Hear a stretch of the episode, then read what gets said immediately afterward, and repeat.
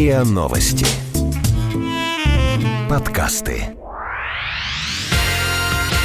Это надолго. Это надолго. Это надолго.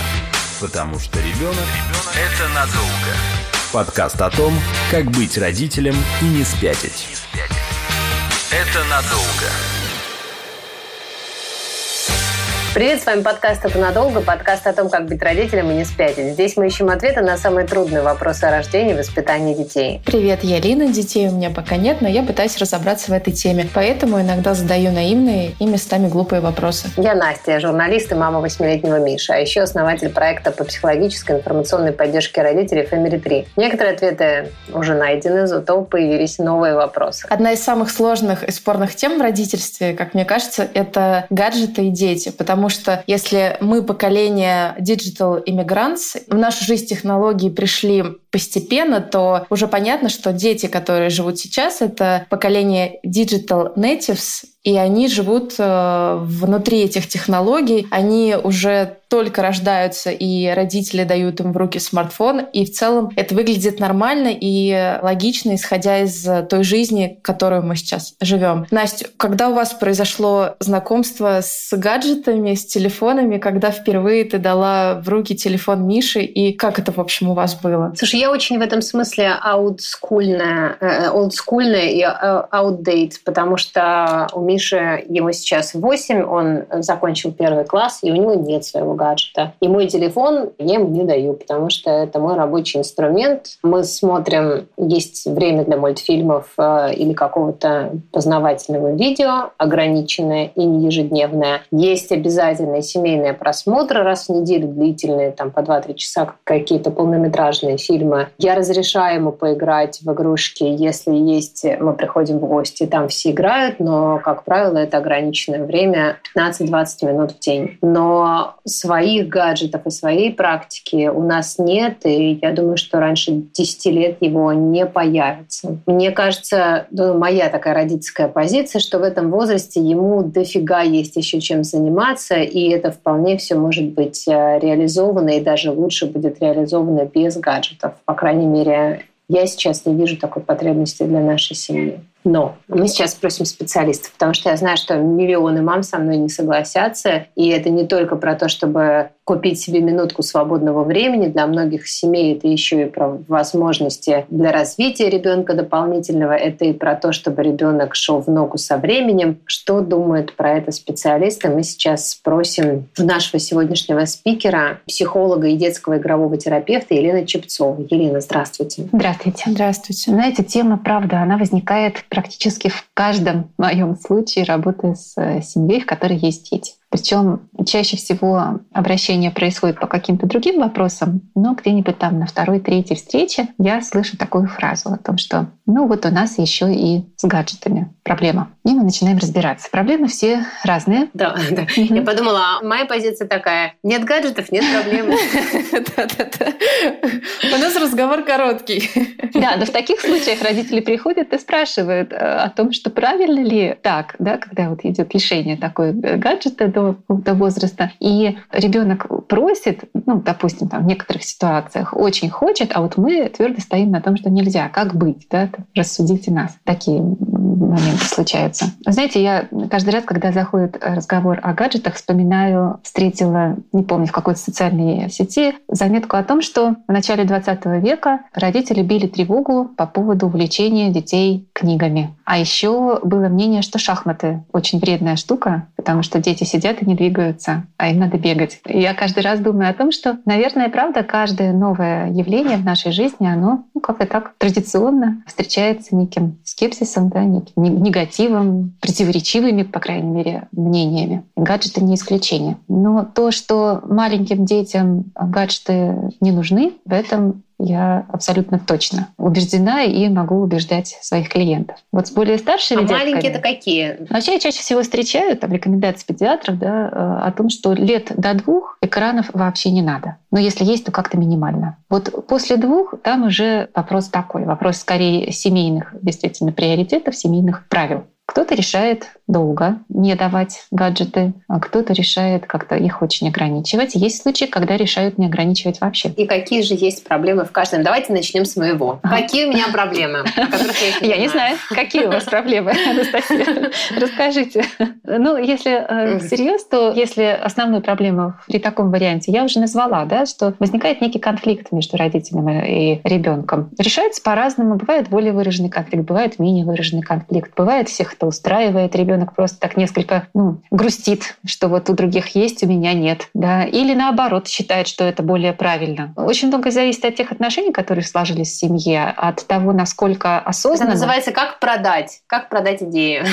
Если правильно ребенку Грубо продать. Говоря, да. Если ему объяснить, если он твердо вместе с вами на этом стоит, да, если он вам доверяет в этом, то ну да, почему нет? Здесь вот единственный э, риск вот каких-то таких внутренних конфликтов, противоречий тогда может быть. Ну, я думаю, что при хорошем контакте их тоже можно обсуждать. Там, прояснять, проговаривать, договариваться о чем-то. Ну, то есть такое поле для, опять же, общения с ребенком очень большое. Но, угу. но мне кажется, очень сложно договориться с ребенком и объяснить ему, что ему гаджет не нужен, когда ты постоянно, например, в собственном смартфоне, даже там работаешь или с кем-то переписываешься по работе, по делам. Ты говоришь ему, тебе нельзя, а сам в этом весь день варишься. Тогда как-то ну, получается случае, нечестно. Ты, ты, подожди, ну почему нечестно? Ты же не предлагаешь ему пить вино вечером после трудового дня. Это же нечестно. Каждую пятницу. Да. И много чего ты еще ему не предлагаешь, что несоразмерно его возрасту. Поэтому ты действительно работаешь, пользуешься телефоном для работы. И а другое дело, если бы ты целый день шарики там гонял, ребенку не давал, тогда можно было бы обсудить эту нечестность. Да, да. Да, мы с Елена. детьми очень разные, да. И то, что гаджеты для нас являются инструментами, мы в них работаем, да, это такая взрослая история про ответственность, про зарабатывание. Для детей это чаще всего просто игра и развлечение. Вот когда это становится средством, допустим, для обучения или какой-то удобной штукой для того, чтобы поддерживать контакты с друзьями или двоюродными братьями и сестрами, которые живут в других городах, это уже другая история. И для этого тоже совершенно не обязательно какой-то свой гаджет. Для этого может быть вполне какой-то семейный компьютер, на котором да, есть там разные аккаунты или там разная электронная почта или а, какие-то еще мессенджеры, в которых ребенок тоже может поддерживать это. То есть э, действительно важно помнить, зачем этот гаджет ребенку. Как игрушка, ну, это большой вопрос. Как полезная вещь, которая дает ему какие-то результаты, да, дает ему какие-то возможности, ну, опять же, почему нет? А если родители выбирают приглашать ребенка в этот новый виртуальный мир, знакомить его, чем раньше, тем лучше. Есть ли тут какие-то рекомендации, как это сделать? Потому что я слышала, по-моему, от Марины Михайловны Безруких, она ведущий научный сотрудник mm-hmm. Института возрастной физиологии, нашим э, слушателям постоянным она уже известна, что самая ранняя зависимость от гаджетов была зафиксирована у девочки, которой было всего 4 года. Mm-hmm. А зависимость — это такая очень серьезная серьезная вещь, угу. которая так просто не решается. Это прям серьезный диагноз. Знаете, вот на прошлогодней конференции по э, зависимостям прозвучала интересная информация, что игровую зависимость в американской классификации DSM-6 отнесли в тот же самый раздел, где находятся тяжелые химические зависимости. И сделали это на основании того, что процессы, которые происходят при игровой зависимости, ну, практически те же самые. Биохимические процессы имеется в виду. Очень такая важная информация, мне кажется, для родителей. Я часто к этому апеллирую, когда говорю с родителями о том, что все таки некоторые ограничения и внимание к этой теме в семье ну, должно быть. Потому что и к зависимости располагает ведь даже не столько возраст ребенка, а заболеть э, зависимостью можно в разном возрасте. Но вот именно бесконтрольное пользование гаджетами, без ограничений и без какого-то качественного, полноценного времяпрепровождения в реальной жизни, да, без, э, без полноценных отношений в семье, ну, риски, риски сильно возрастают формирование такой зависимости. Ну, то есть я правильно поняла, если ребенок постоянно в гаджете, и он заинтересован только в нем, значит, отношения в семье какие-то не такие между ним и родителями. Вы знаете, вот опять же, не могу такую параллель провести, потому что вот что значит постоянно в гаджете? И зависимость бывает не у всех тех детей, которые много времени проводят проводит в гаджетах. Тут скорее важно разграничить просто там, большое время, проводимое в гаджете, и именно зависимость от гаджета. Там, игровую зависимость отдельно или зависимость от постоянного потребления новой информации. Да, такое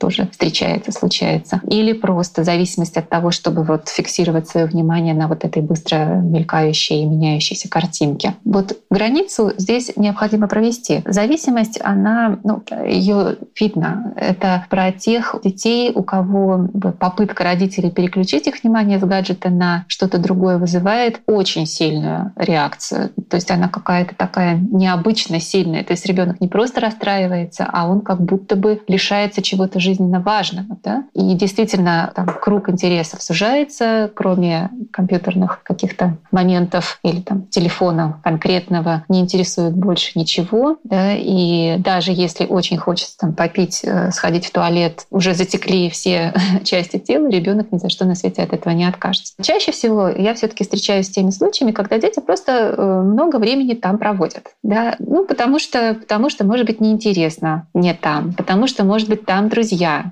и с ними там можно поговорить или поиграть вместе в какие-то онлайн-игры. Там общение, там какие-то интересные штуки. А вот то, что нет там, вот вокруг, оно не так интересно. И даже при вполне себе таких приличных отношениях с родителями, при вполне себе таких замечательных, э, теплых родителях, ребенку может быть интереснее там. Ну, просто потому, что у него там возрастные задачи, допустим, другие. Это ребенок до 7-8 лет очень так близок с родителями. Да? В младшей школе уже появляются там, другие авторитеты, ребенок начинает переключаться на какие-то социальные задачи, а в подростковом возрасте основная задача — это общение. Общение, контакты. Причем здесь родители? Родители — это что-то такое, что будет там что-то говорить скучное, контролировать, что-то там рассказывать не то, что интересно, а вся вот соль жизни, она там. Это надолго. Это надолго. Подкаст о том, как быть родителем и не спятить. Есть все-таки какие-то конкретные рекомендации для этого возраста? Вот Какого? такое время в гаджете для, а. для этого возраста, иное время в гаджете? По поводу врачебных вопросов, наверное, все-таки лучше уточнять у врачей. Я обычно э, прошу родителей на очередном осмотре в поликлинике спросить невролога, офтальмолога и педиатра да, вот какие у кого будут рекомендации. Потому что, опять же, состояние здоровья у всех разное. Кому-то можно полчаса в пять лет смотреть на экранчик, а кому-то не надо. Кому-то нужно там 15 минут, а потом делать гимнастику для глаз. Да? Или э, кому-то с его нервной системой можно до двух лет включать мультик, а кого-то нужно прям поберечь лет до пяти и вообще никаких экранов, потому что, вот, ну, там, допустим, возбудимость очень высокая. Да? Это э, такие моменты, которые видят врачи, и желательно с ними быть э, по этому поводу в контакте. А такие общие какие-то ориентиры, ну вот я уже говорила, до двух лет лучше вообще не надо. Дошкольникам можно там 15-20 минут один-два раза в день с большими перерывами. Для младших школьников это может быть там полчаса, ну, час, опять же, с большими перерывами, с соблюдением гигиенических да, моментов. Ну, а средняя школа там еще чуть больше времени, а со старшими школьниками, мне кажется, уже какими-то ограничениями дело не обойдется. Там уже действительно разговаривать, э, напоминать о том, что нужно заботиться о здоровье, нужно там, переключаться, переключать иногда помогать и так далее. Там уже вопрос скорее отношений, чем ограничений. Может ли быть гаджет какой-то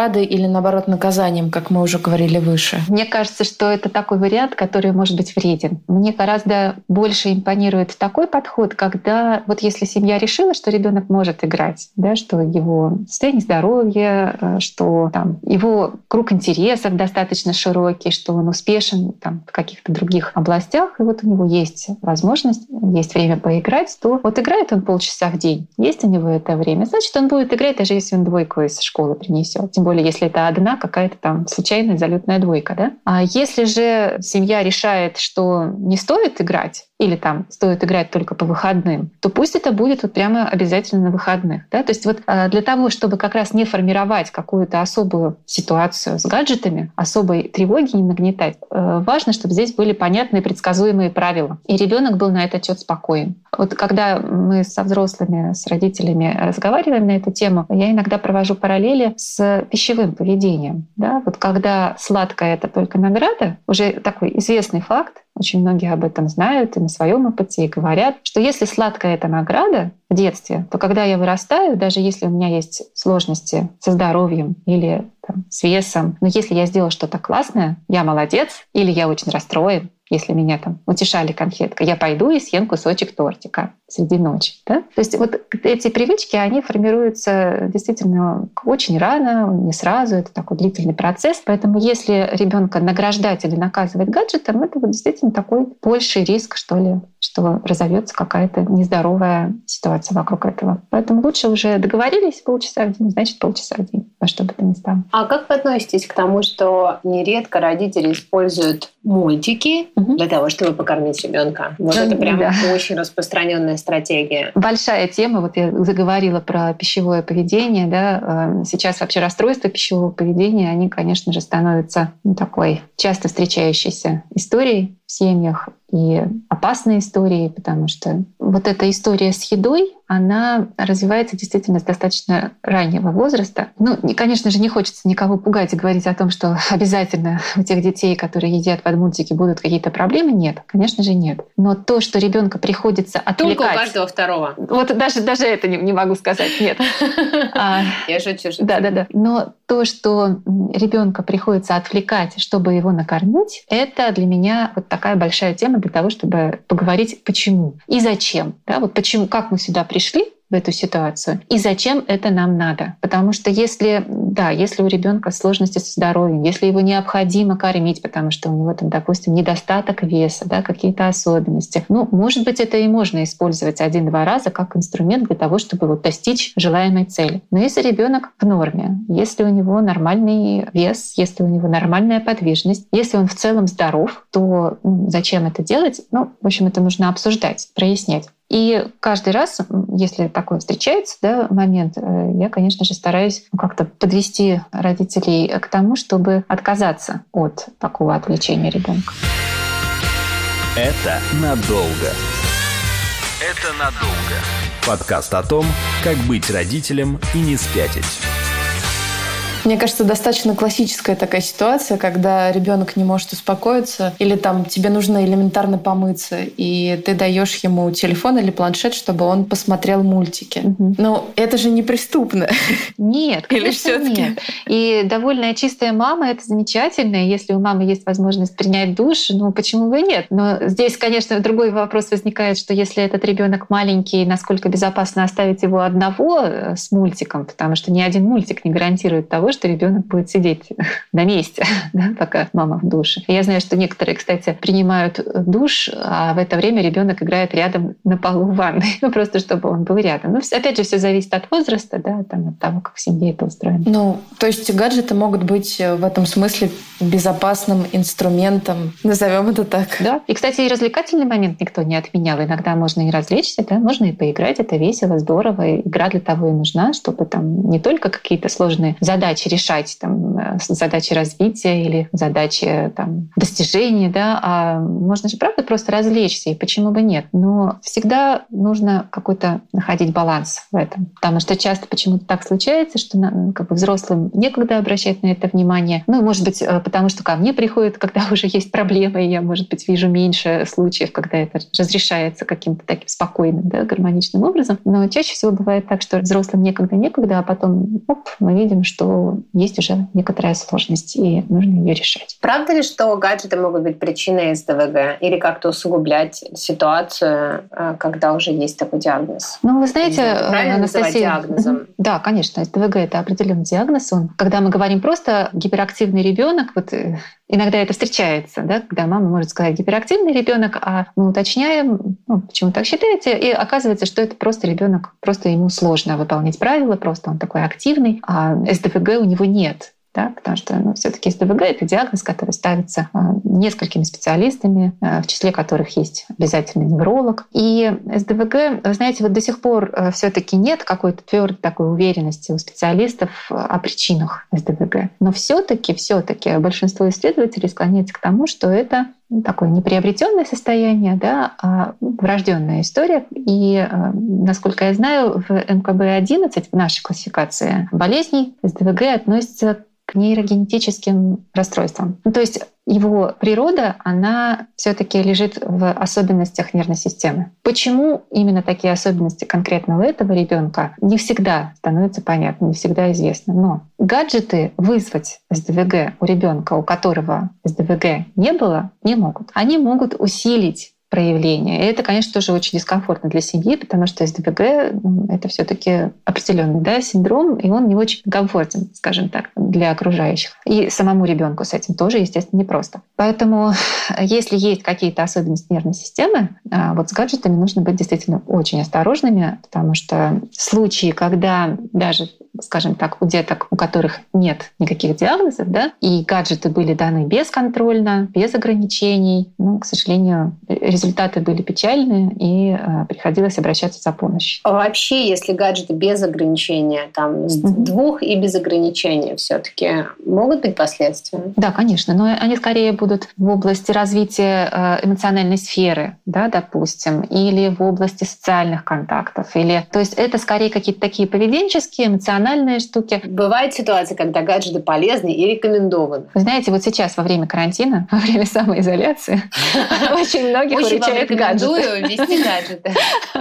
Потому что сейчас действительно они стали такими окошками э, в мир, и в том числе и для детей возможностью там, доучиться, закончить учебный год, да, получить Поговорить с друзьями. Поговорить с друзьями. Это очень важно, да, поговорить, попереписываться, послушать музыку, посмотреть мультик, когда совсем уже грустно, и увидеть там в каком-нибудь мультике красивое море, да, или в каком-нибудь фильме большое количество людей, а не вот это постоянно мелькающее э, перед глазами однообразное пространство, да, это прекрасно, это источник новых впечатлений сейчас. Но вот опять же вопрос в балансе во времени, сколько ребенок проводит в гаджете. У нас нет такой проблемы, потому что у нас э, маленький класс в маленькой частной школе, с, э, созданный среди единомышленников. Но я знаю, что если бы мой сын ходил, например, в государственную школу, где у всех, мне кажется, уже в этом возрасте есть гаджеты, у нас были бы проблемы, он бы чувствовал себя неполноценным. У всех есть, у меня нет. Ну, я думаю, что Даже это тоже... Сейчас мы сталкиваемся с этим с время от времени, но не как правило. Угу, угу. И может ли быть в такой ситуации рекомендовано семье приобрести для того, чтобы выровнять ребенка в социальном статусе вот в этой детской иерархии? Если у, у вас по этому поводу нет конфликта с собственным ребенком, если его самооценка не зависит от того, если у него гаджет, ну, по крайней мере, сильно не зависит, и он с этим справляется, ну, вот, пожалуйста, это решение семьи. Очень многое зависит от установок взрослых. Я уже об этом говорила чуть выше, что дети, они отражают родителей. Тогда как правильнее родителям использовать гаджеты, чтобы